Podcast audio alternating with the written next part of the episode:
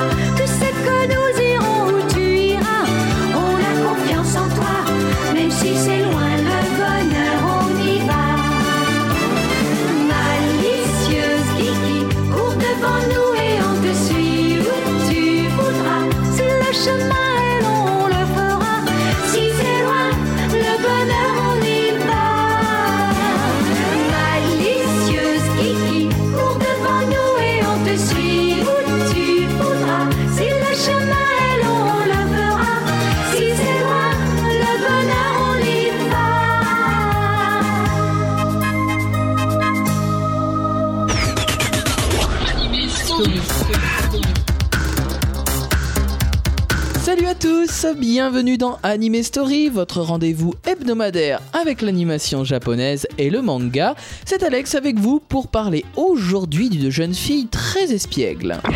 Espiègle et surtout très perspicace puisqu'elle mène l'enquête avec brio et surtout avec ses pouvoirs télékinésiques. Ses capacités extrasensorielles vont lui permettre de rendre la justice, télépathie, télékinésie, tout est au rendez-vous, et c'est Malicieuse Kiki qui est parmi nous. L'histoire de Malicieuse Kiki se déroule au Japon dans les années 1980 et c'est une jeune demoiselle avec les cheveux roux, dira-t-on, ou plutôt rouges, euh, qui va découvrir qu'elle est en effet dotée de pouvoirs télépathiques et télékinésiques. Elle est secondée par Théophile, alias Théo, son ami de classe, son meilleur ami d'ailleurs. C'est un peu son coach hein, de télépathie et de télékinésie. Et puis elle est aussi accompagnée par son adorable animal de compagnie, Ratinou.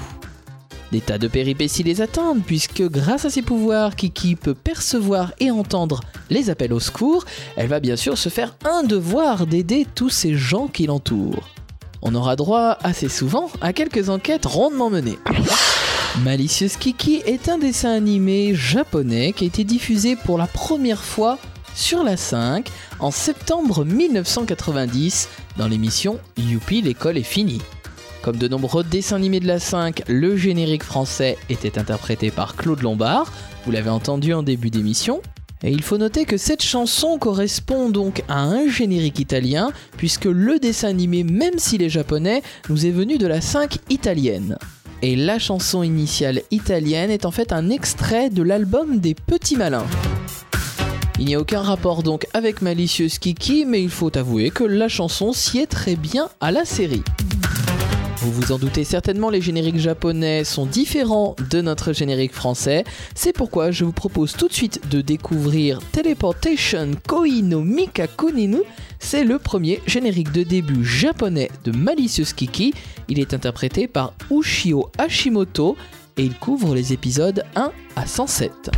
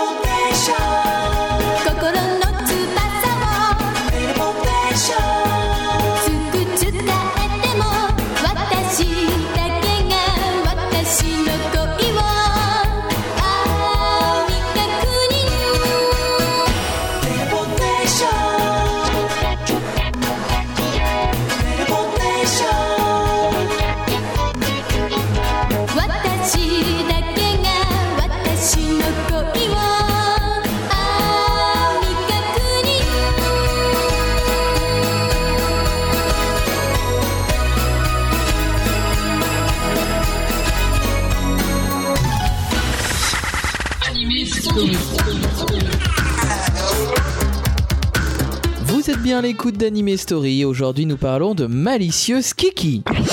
Et Super Mami, c'est le titre original japonais de ce dessin animé de 119 épisodes. La jeune fille s'appelle donc Mami au Japon et la série a été diffusée du 7 avril 1987 au 26 octobre 1989. Même si le dessin animé est passé relativement inaperçu en France, il faut savoir qu'il a quand même joui d'un bon succès au Japon. La preuve, sa longévité, 119 épisodes. 119 épisodes qui ont été réalisés au sein du studio Shin-Ei Animation. C'est un studio qui a réalisé également Doraemon, le chat robot tout bleu, mais aussi Shin-Chan ou Un été avec Ko.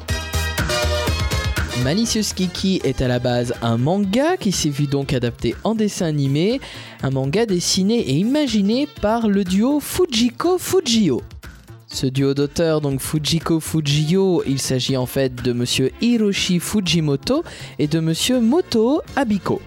Il faut savoir que ces deux artistes se sont séparés en 1987, au début de la production de la série, et puis Hiroshi Fujimoto nous a malheureusement quittés le 23 septembre 1996. Kiki n'est pas leur plus grand succès puisque Doraemon la surclasse largement, hein. ce fameux chat robot est un mythe au Japon, mais cependant la série est vraiment de très bonne facture, très bien réalisée, on va en reparler dans quelques instants. C'est juste le temps pour nous de redécouvrir Fushigi Angel, le premier générique de fin de Kiki. Il a lui aussi couvert les épisodes 1 à 107 et est interprété également par Ushio Hashimoto.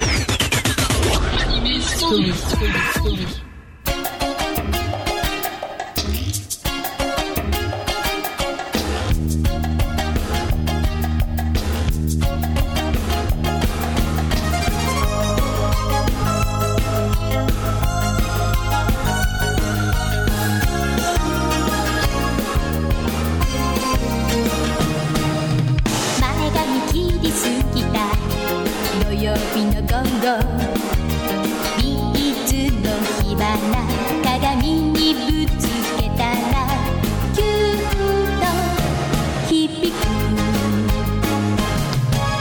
目を閉じれば胸の中に浮かんだ顔今まで意識しなかったクラスメイトのミスター2枚目半だけど。À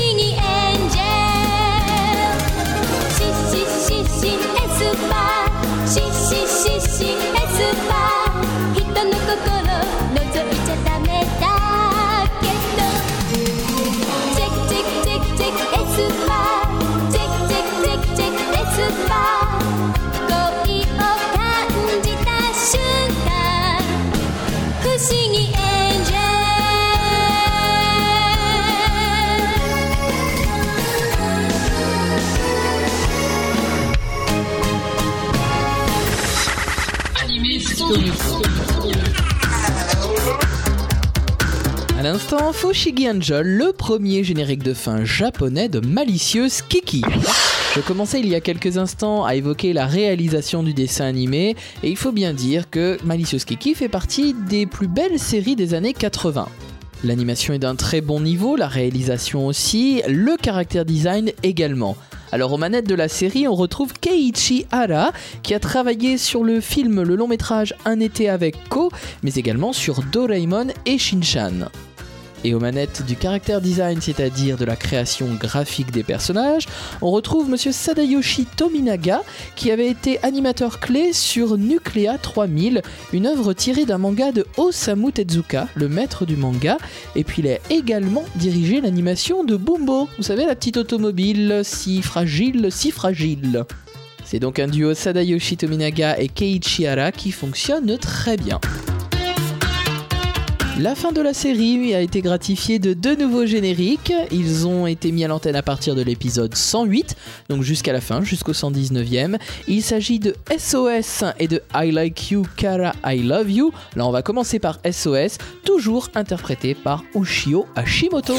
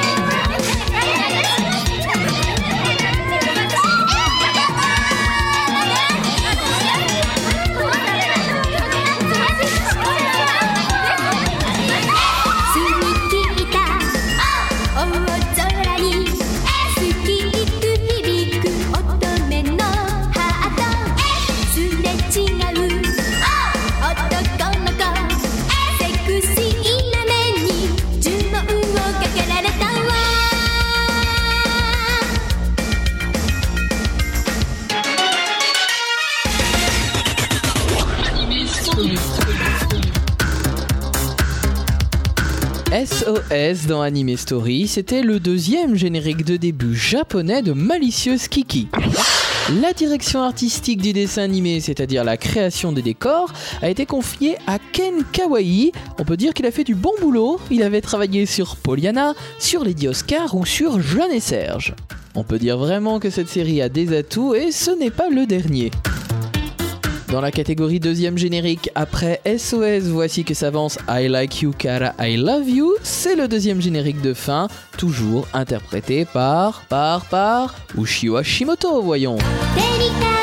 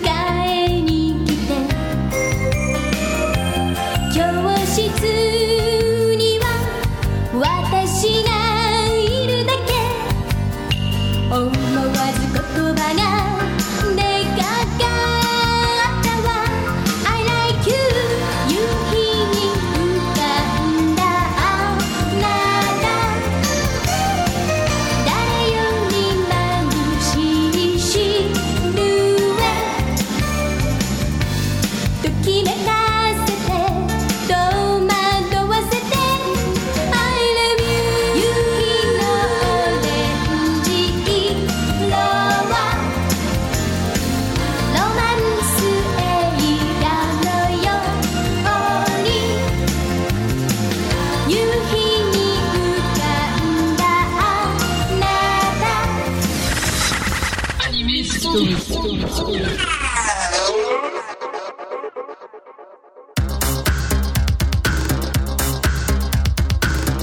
êtes toujours à l'écoute d'Anime Story et c'est Alex avec vous pour aujourd'hui parler de Malicieuse Kiki. Et puis au cas où vous ne l'auriez pas compris, c'est Ushio Hashimoto qui interprétait les 4 génériques japonais de la série. Avant de découvrir quelques musiques du dessin animé, nous allons parler des scénaristes qui ont œuvré sur la série et qui ont adapté le manga de Fujiko Fujio. Il s'agit de Sukehiro Tomita et Ryo Motohira. Le premier avait travaillé sur quelques épisodes de Sailor Moon, Sailor Moon R et Sailor Moon S, mais également sur Wingman, le super héros. Et le second a travaillé sur les films de Doraemon, mais également sur Sablotin. Vous savez, ce dessin animé euh, avec un petit génie venu des sables, un petit génie tout jaune. Une série qui avait été diffusée sur TF1. Ce sont donc deux experts des séries de ces années-là, des années 1980-1990. Vous le savez à présent, la caractéristique des dessins animés japonais, c'est que les musiques de fond, les BGM, sont particulièrement soignées. C'est Kohohei Tanaka qui a composé les musiques de Malicieuse Kiki. Il avait également fait celle de Gwendoline, vous savez, la petite orpheline euh, qui avait été diffusée euh, pour la première fois sur la 5, mais aussi les musiques des enfants d'aujourd'hui.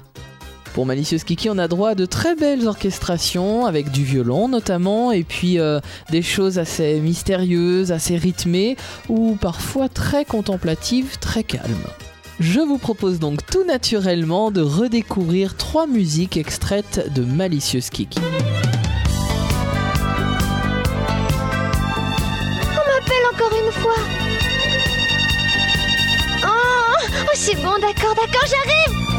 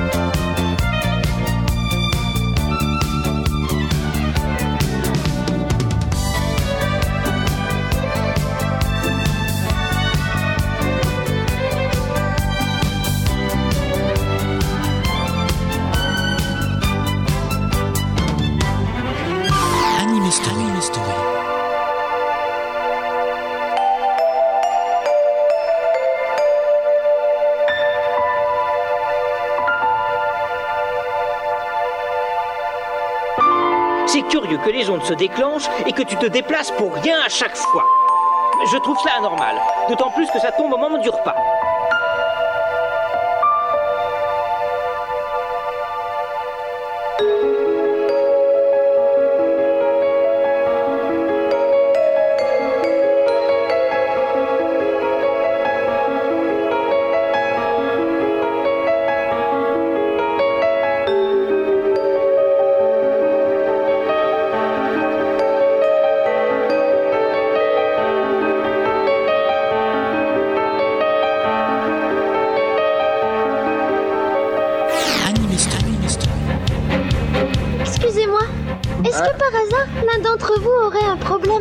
Qu'est-ce que ça veut dire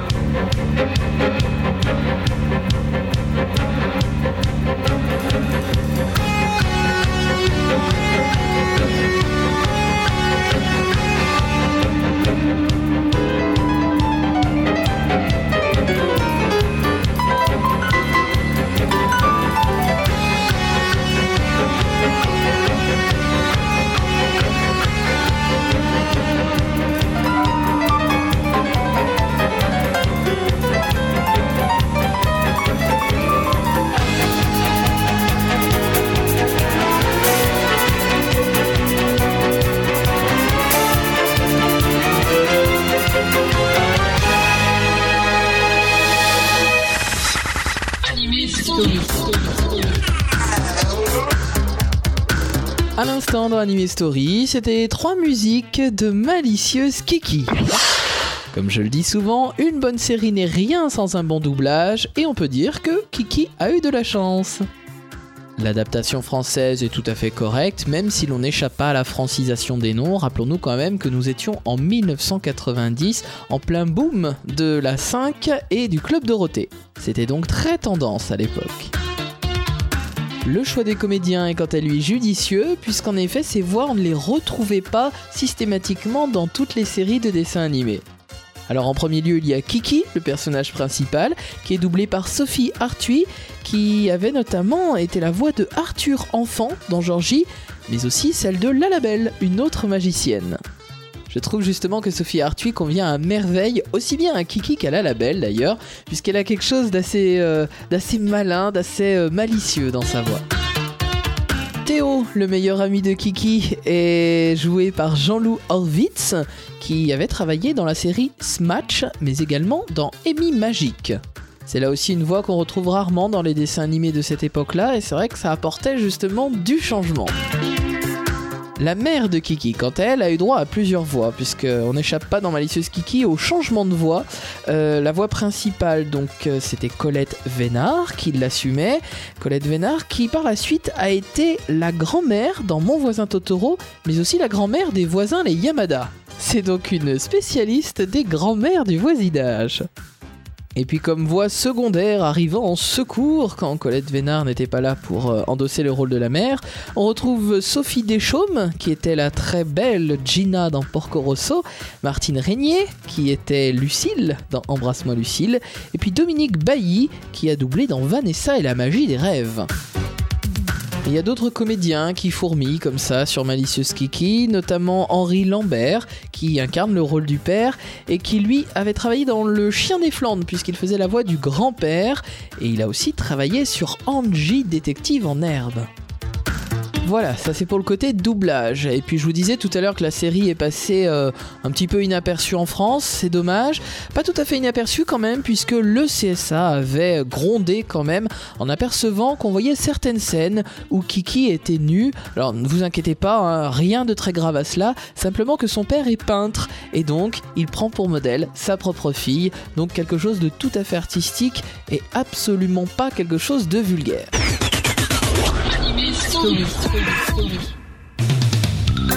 Et qu'a-t-il de si particulier ce petit service Tu verrais un inconvénient à m'avancer de l'argent sur mes prochaines séances de pause? Ah, Ce n'est pas recommandé de dépenser ce qu'on n'a pas encore gagné. Oh, je t'en supplie. Et combien te faudrait-il? Oh, Juste 15 millions. Quoi? 15 millions?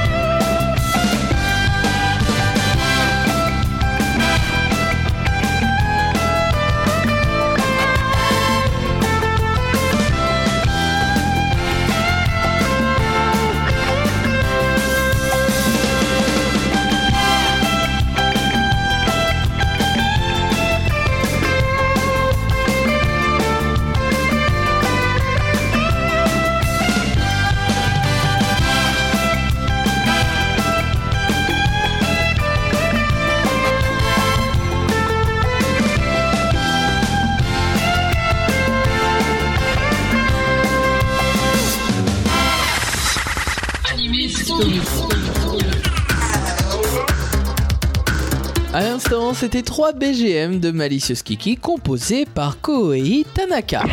Pour accompagner ces 119 épisodes, Malicious Kiki a bénéficié d'un film. Il dure 41 minutes et est sorti au Japon le 12 mars 1988.